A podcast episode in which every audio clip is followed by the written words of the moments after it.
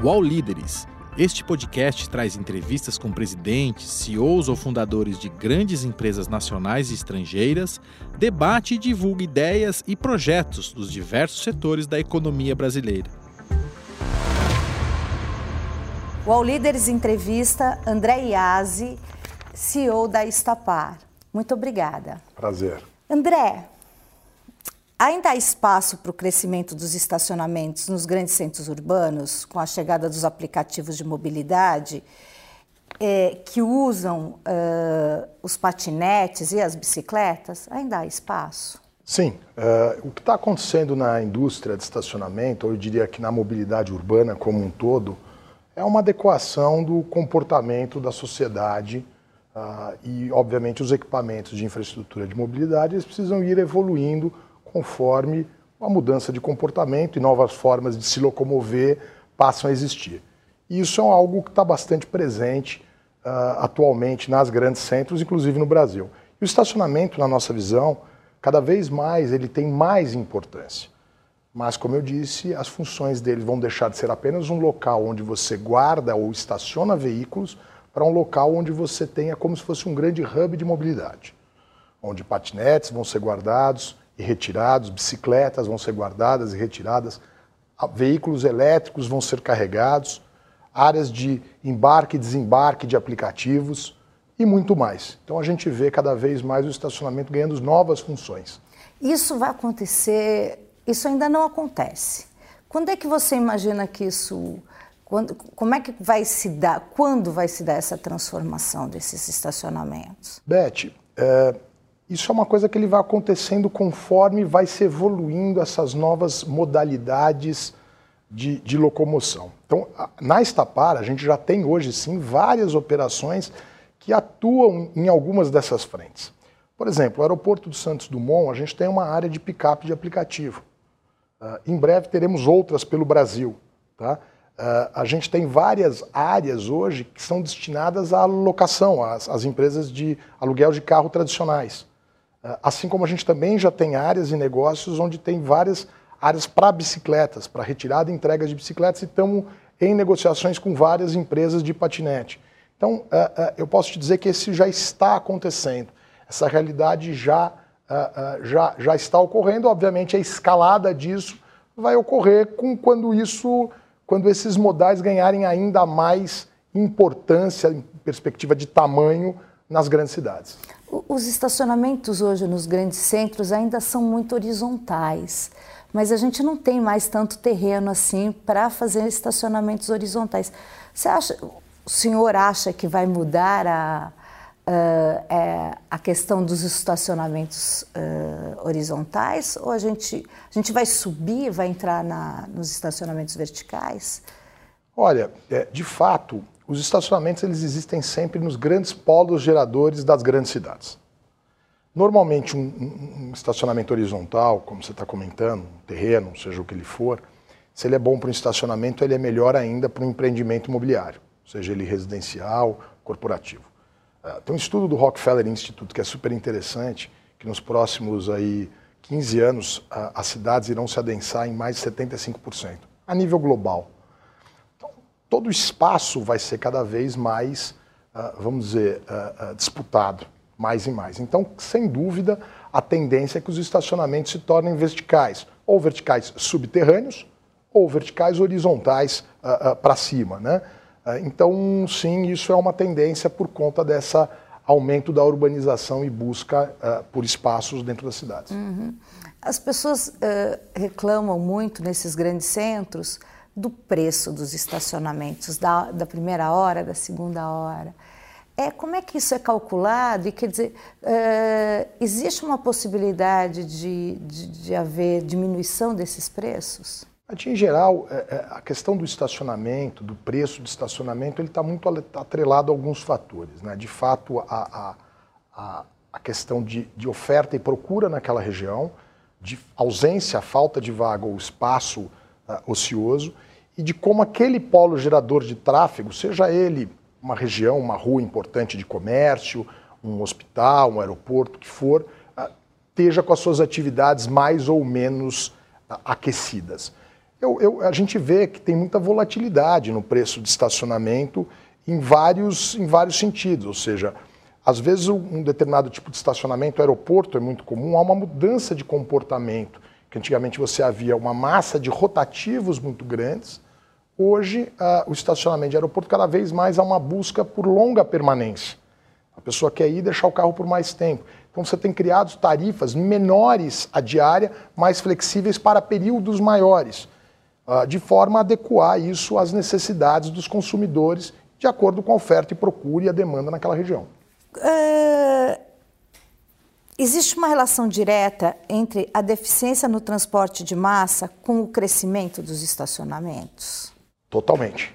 Uh, na verdade, eu não diria dos estacionamentos, eu, eu daria um passo atrás, ou seja, a questão do, da, da falta ou excesso do transporte coletivo de massa de forma em quantidade e qualidade suficiente, eles que vão ditar o crescimento da frota automobilística. Vou explicar melhor.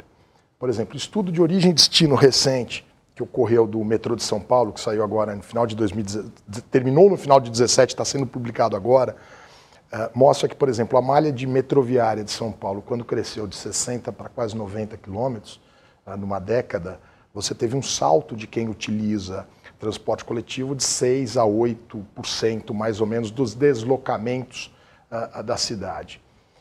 Se, se, se isso não ocorre, você vai continuar a ter uma frota crescendo, porque as pessoas, na verdade, o que ocorre é, é, é, é um deslocamento uh, da, da massa tendo que buscar outras alternativas de transporte, caso o transporte coletivo não consiga atender. Então, sem dúvida, a ausência de transporte de massa uh, faz com que a frota cresça, como consequência a busca por estacionamento. Quais são os principais fatores que colaboram com o crescimento da Estapar? Olha, é, são alguns. Uh, de fato, a hora que se olha do, do ambiente macro, a urbanização a maior urbanização, a maior atividade econômica faz com que as pessoas precisem se locomover mais e buscar eh, atividade econômica, seja lá qual for.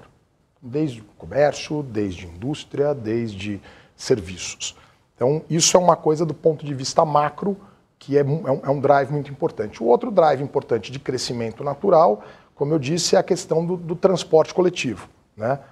Uh, agora, a gente Dentro da Estapar, a gente tem uma linha de crescimento orgânico, natural, que está muito atrelado a esses fatores que eu expliquei, e tem uma linha inorgânica que seria uh, através de M&A, através de aquisições ou através de compra de ativos. Né?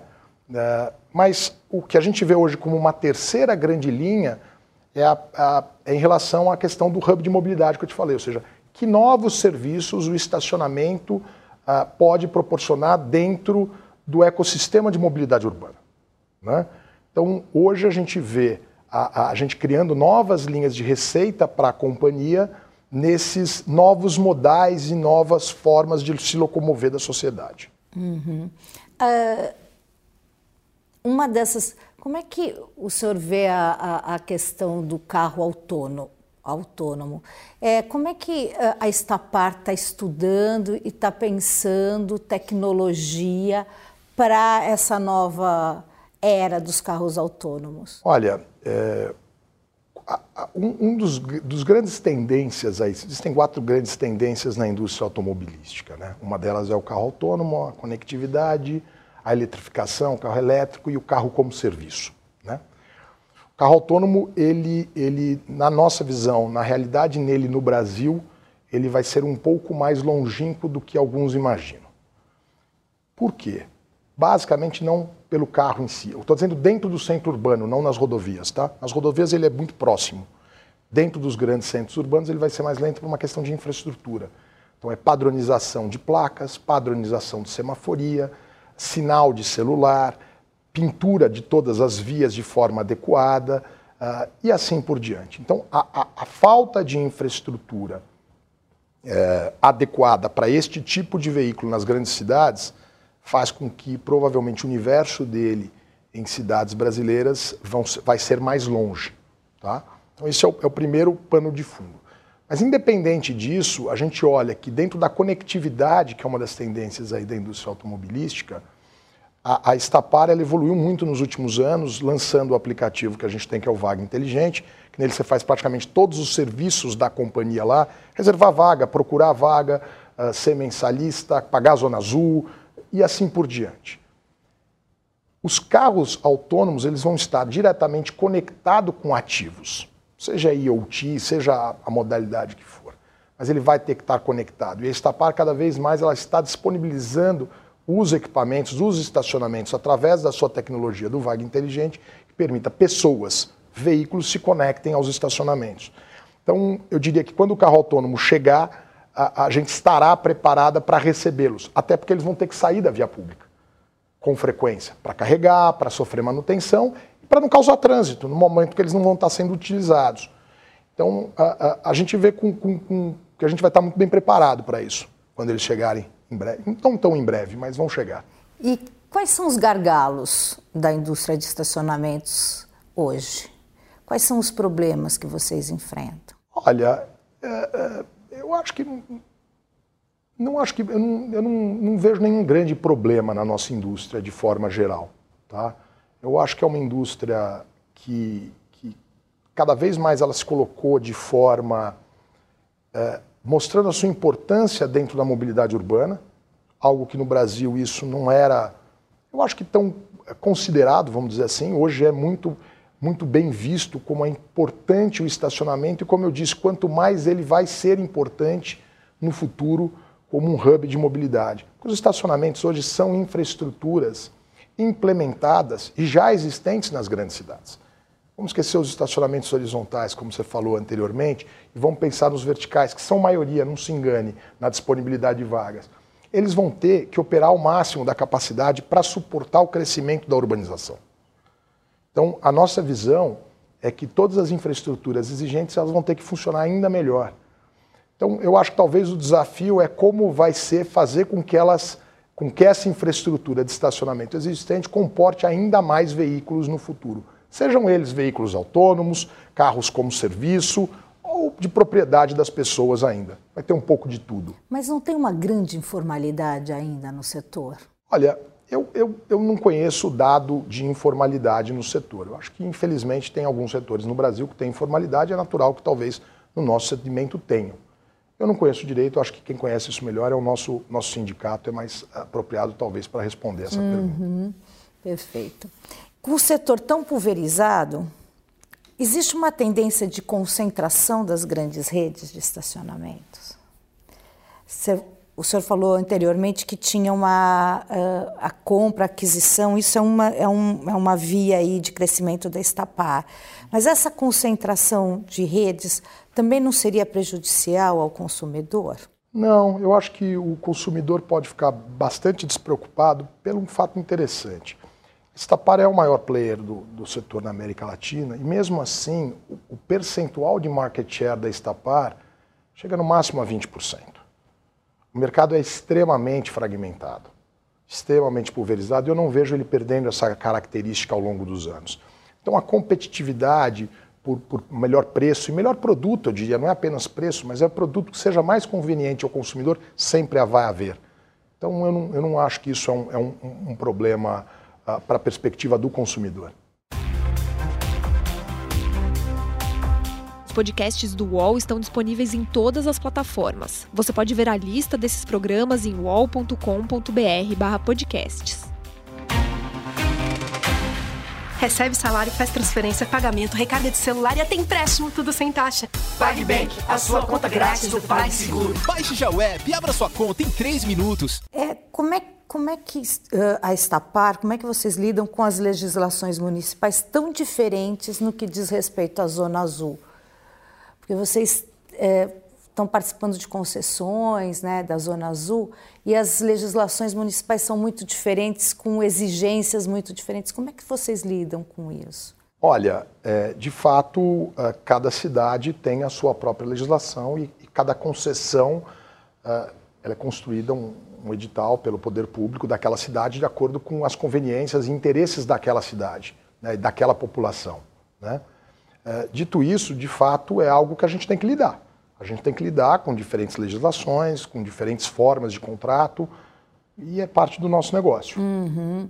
Não, não, o senhor não defenderia uma legislação federal para as áreas de estacionamento que pudesse unificar isso? É, não, não, tem nem como, infelizmente, não tem nem como defender isso. Óbvio que para nós, se a gente tivesse uma legislação única, uma única forma de agir pensar, facilitaria muito o nosso trabalho da perspectiva de burocracia, é fato.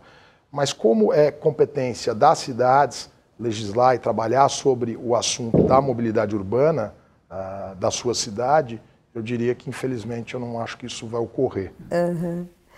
É... A crise econômica afetou os negócios da empresa? Olha, é, não tem como não dizer que, que, que, não afeta de alguma forma. Eu digo que o nosso setor e a Estapar em si, uh, ela foi pouco afetada comparado com a maioria dos outros segmentos. Tá? É óbvio que uma crise em que você tem o país durante bastante tempo com, com PIB por alguns anos negativo, inclusive o PIB, PIB muito baixo, você, o crescimento que você esperava ter, ele se de alguma forma ele não ocorreu. Né? É natural, você tem uma, uma, um desemprego alto no país, infelizmente, o que é muito ruim para o país, para a população, para todos. Uh, e isso, de fato, frustrou talvez o tamanho do crescimento, ou a velocidade do crescimento. Por outro lado, eu acho que a notícia boa para o nosso setor é que, mesmo assim, uh, uh, devido ao, ao déficit de infraestrutura de transporte coletivo, a frota de carro, mesmo na crise, ela continua a crescer, eh, por incrível que pareça. E, e isso fez com que o setor ele conseguisse uh, se manter relativamente bem comparado com outros setores. Como é que a gente diminui o desemprego no país? Olha, eu, eu não sou um especialista no setor, mas eu acredito que você tem que, que criar, na todas as esferas de governo, eu não acho que é só o governo federal ou estaduais, enfim, em todas as esferas, um ambiente mais propício à iniciativa privada investir. É, vou me, tentar me explicar melhor. Há, há hoje no mundo, e há no Brasil, há uma disponibilidade de capital para ser investido no sistema financeiro, ah, de investidores estrangeiros e etc. De fato, o que precisa cada vez mais é criar um ambiente propício para que esse capital seja alocado nos mais diversos setores, seja inovação, seja tecnologia, seja infraestrutura, educação, saúde e assim por diante. Então, eu, eu acho que me parece que há hoje um movimento da população impressionar os governantes nesse sentido. E eu percebo que há respostas nesse sentido, nos, nas mais diversas esferas de governo. Eu acho que a, a melhor forma para o desemprego é criar um ambiente que se tenha mais investimento, que aí sim, como consequência, você tem um acrescimento de PIB, como consequência, você vai ter mais emprego. E o senhor acha que isso está acontecendo agora? Quer dizer, é, o, o atual governo está criando um ambiente propício? Eu não quero falar do governo federal ou do governo estaduais, de novo, eu prefiro falar de uma forma mais ampla. Eu acho que há uma consciência de uma forma ampla, sim. Eu acho que por pressão da opinião pública, por pressão da sociedade, uh, do povo, pelo alto desemprego, em que faça-se diferente, que faça coisa nova para que esse problema seja endereçado. Ontem mesmo a gente teve a aprovação da, da reforma de Previdência em segundo turno, uh, que é um passo importante nesse sentido ele sozinho não vai resolver, vamos nos enganar, mas é um prazo muito importante, que gera credibilidade do país no mercado externo, em referência a pagar, ao país poder ter mais apto a pagar suas contas, rating, etc. Dito isso, eu, eu acredito que há uma consciência, uma linha uh, que me parece positiva. Uhum. O projeto, esse projeto que foi aprovado da forma que ele está, o senhor acha que uh, ele ele leva justiça à população, quer dizer, ele traz um benefício mais do que, um, do que uma dificuldade para a população? Olha, eu não sou, confesso a você que eu não sou a pessoa mais técnica e mais competente para responder especificamente na ah, forma que você está colocando. De novo, da forma macro, eu acho que a gente precisa lutar muito nesse momento pela questão do emprego. Eu acho isso muito importante para o país. E eu acho que reformas que gerem confiança interna e externa no país e que resultem por mais investimento, naturalmente o emprego vai aumentar. Eu prefiro não responder a pergunta especificamente da questão técnica da Previdência, mas eu acho que é um, é um caminho, de novo, é um passo no sentido da melhoria do, da percepção do país. Uhum. Uh, falta capacitação hoje no Brasil para mão de obra, principalmente no seu setor? Eu acho que no nosso setor, uh, nosso setor, eu acho que ele tem uma mão de obra capacitada. Obviamente, a gente investe na Estapar muito em capacitação e desenvolvimento de pessoa, para que essa pessoa não somente esteja apta a fazer aquele serviço que ela faz, mas ela tenha a capacidade de criar uma carreira dentro da companhia, porque isso tem muito valor para a companhia. Uh, então, eu acho que no nosso setor a gente tem mão, mão de obra em geral, até porque não é um setor que exige uma qualificação técnica tão alta, mas existe, existe qualificação técnica sim, e em geral tem. A gente tem essa mão de obra no mercado e acredito que com o desenvolvimento e com o investimento que a gente faz em gente na companhia, essa mão de obra vai se qualificar ainda mais. Uhum. O governo federal está com a intenção de tirar algumas. Uh, de, ele chama de, de desburocratizar algumas áreas, principalmente tirando a necessidade de é, provas escritas para habilitação. Existe uma intenção do governo nesse sentido. O que, que o senhor acha disso? Olha, é, de, novamente, eu não tenho como responder a questão técnica disso, não, sou o, o, o profundo conhecedor. Eu acho que o Brasil é uma democracia madura.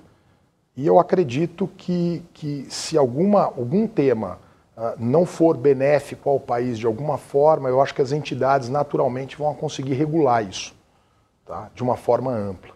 Uhum. É... A reforma tributária, vamos falar um pouquinho de imposto.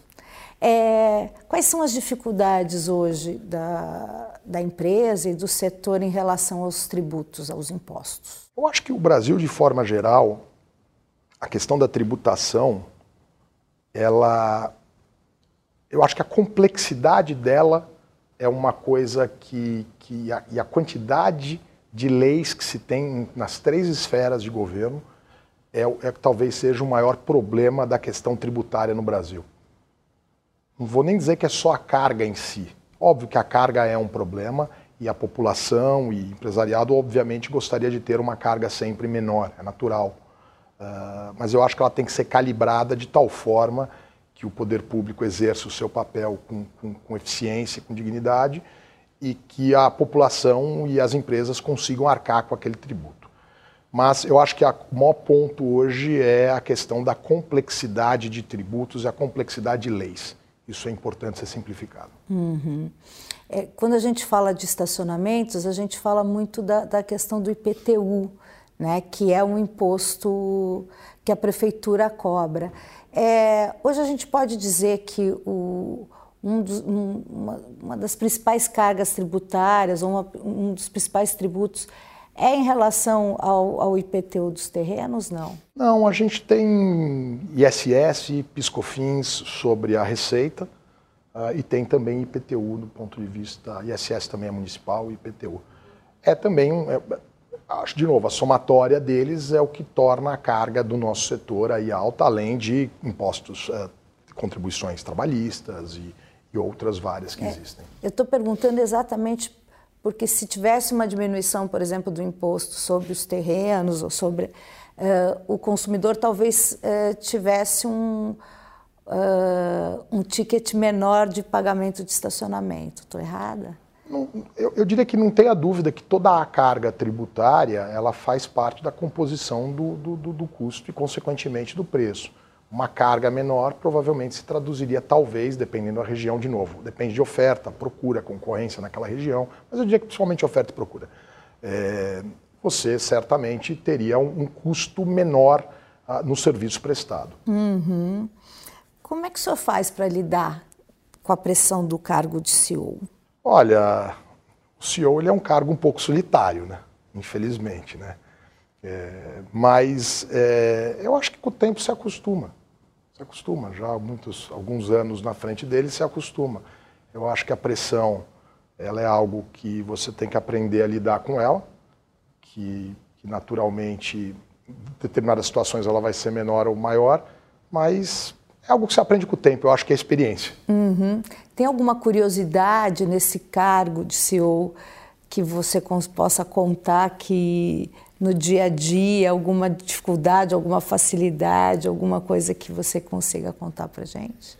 Olha, o que eu conto e que às vezes eu falo com, com a turma aqui, que a gente sempre tem muitos menores aprendizes, enfim, jovens passando na companhia, a gente fala uma coisa que é importante, é o seguinte, é, é, pro, primeira coisa, problemas não envelhecem bem. Então, se você tem um problema, encare ele e resolva ele ele não vai sumir do dia para a noite. Então, eu não tenho talvez um caso ou outro, mas eu acho que isso é uma frase que eu gosto de usar muito, porque eu acho que é, um, é uma questão. O CEO ele está frequentemente lidando com, com problemas. Obviamente, a, a, principal agenda do CEO não deveria ser lidar com problema, deveria ser cuidar de planejamento, de estratégia, de inovação, e é essa de fato. Mas você tem uma parte da agenda que é mais difícil, que é lidar com problema, e eu aprendi, e sempre passo isso, que encare-os e resolva-os porque senão ele vai envelhecer mal. E como é que a Estapar lida com os problemas, principalmente porque eu imagino que vocês têm alguns problemas no cotidiano dos estacionamentos ali que são comuns. Que problemas são comuns e como é que vocês lidam com esses problemas? Olha, obviamente a gente tem aí quase mil estacionamentos espalhados pelo país. É natural que situações ocorram nesses estacionamentos com, com o consumidor, das mais variadas. Uh, a primeira coisa que a gente faz muito em treinamento, que é muito importante na companhia, é atender o cliente, atender o consumidor, ouvir. É, seja qual for o assunto, não pode achar que aquilo que ele vai falar é uma bobagem. Aquilo é sério, aquilo é a opinião dele, tem valor. Né? Então a primeira coisa é ouça, converse com ele, porque a melhor forma de você resolver um problema, uh, uh, vamos dizer assim, na garagem, na operação, sem aquilo virar um problema maior, principalmente para o consumidor, para o nosso cliente que está lá para usar um serviço. Então, é, é, em geral, a gente lida muito com treinamento e ouvindo muito o cliente. Uhum. O Brasil está menos corrupto? Olha, é uma pergunta que eu não sei te, te responder do ponto de vista técnico novamente. Mas eu tenho a percepção que todos os problemas que houveram, escândalos que, que, que vêm de anos, eu acho que, de fato, o, o, todos entendem a importância do país cada vez mais, eu diria, ter, não digo corrupto ou não, mas ter um nível de governança mais alto. Seja no poder público, seja nas instituições, de forma que, que isso sempre melhore. Então, se você melhorar a governança e a consciência de todos da importância da governança, é, você vai melhorar esse aspecto de corrupção ou, ou qualquer outro tipo de desvio. E que dicas o senhor daria para quem está começando uma carreira ou para quem está começando um cargo de líder? Primeiro, aprenda que você tem dois ouvidos e uma boca. Ouça bastante as pessoas, aprenda com as pessoas, pense fora da caixa, tenha a cabeça, a mente aberta, a cabeça aberta para você pensar uh, que a forma que de repente você faz vai ser diferente.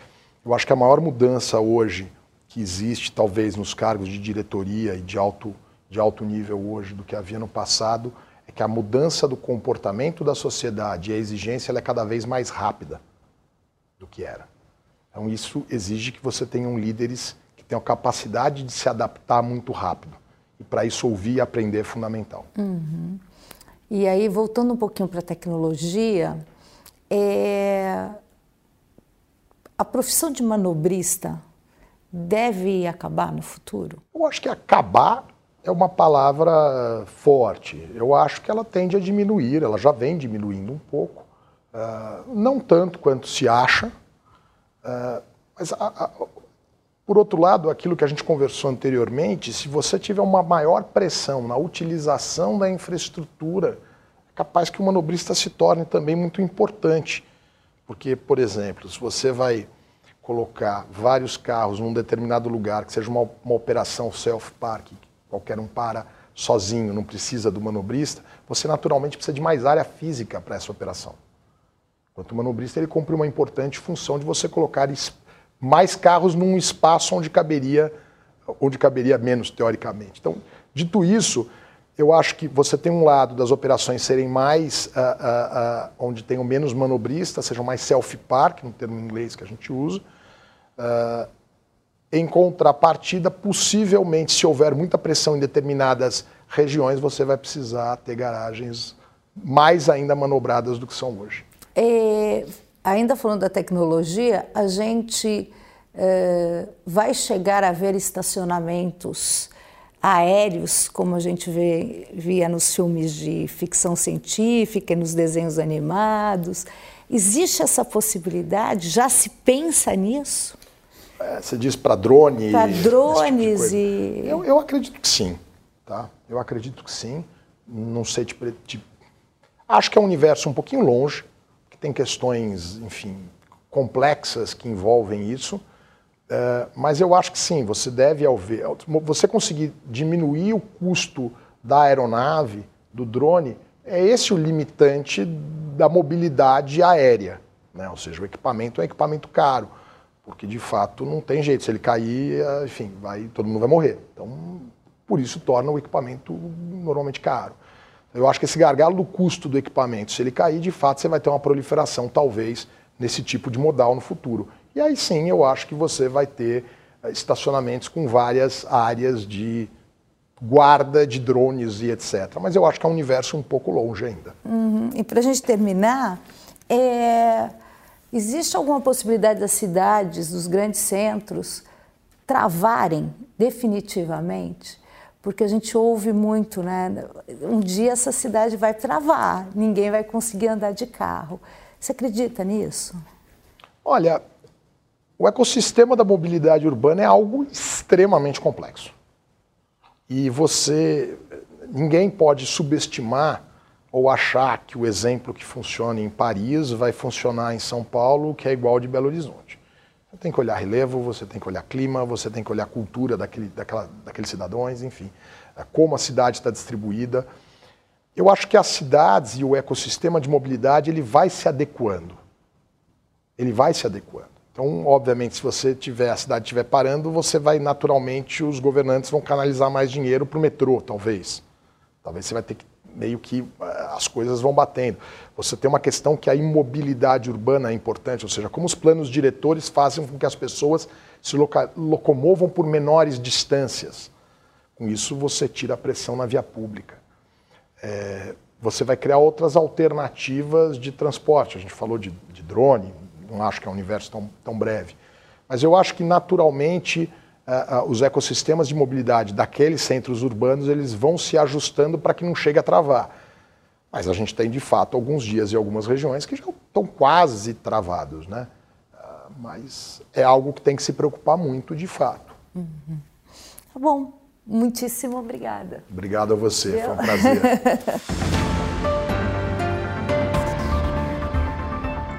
O All Líderes tem reportagem de Beth Matias, edição de áudio de Amer Menegassi e coordenação de Diogo Pinheiro.